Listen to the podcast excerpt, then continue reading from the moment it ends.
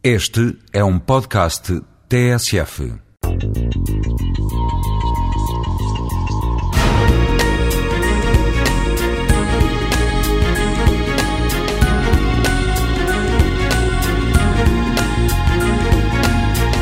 Em inglês chama-se do it yourself. Em português será qualquer coisa como faça você mesmo. Ou seja, essa ideia de criarmos qualquer coisa e comunicá-la a outros sem grandes meios de produção e distribuição.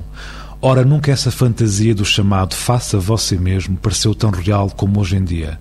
Com plataformas de partilha na internet como YouTube, JumpCut ou MySpace a substituírem-se aos mídias tradicionais como importantes meios de distribuição.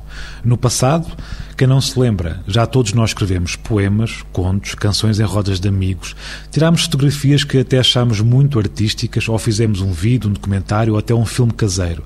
A diferença é que no passado, precisamente, a maior parte dessas, chamemos assim, obras, ficava esquecida na gaveta. Agora, agora desagua diretamente na internet na era do eu também posso ser artista. Ou seja, o consumidor ou utilizador ser simultaneamente criador não é uma novidade da idade da internet. A diferença é que a esmagadora maioria dessa autoexpressão gerada em ambiente doméstico ficava guardada na gaveta. Hoje, converge diretamente para o espaço virtual. E o que vemos hoje em dia aí, nesse espaço virtual? Fotos aleatórias, gravações de indivíduos a cantar com música em fundo, piadas privadas, gravações de má qualidade, vídeos caseiros, certos de adulterados da TV, recriações irónicas de filmes, diários em vídeo, ou seja, aparentemente lixo, carradas de lixo. Ou então arte, como a melhor, uma mistura de mundanismo e provocação, familiaridade e estranheza. A arte criada nas ciberpáginas, precisamente. O lema parece ser para quem meter na gaveta as minhas criações se posso partilhá-lo com o resto do mundo.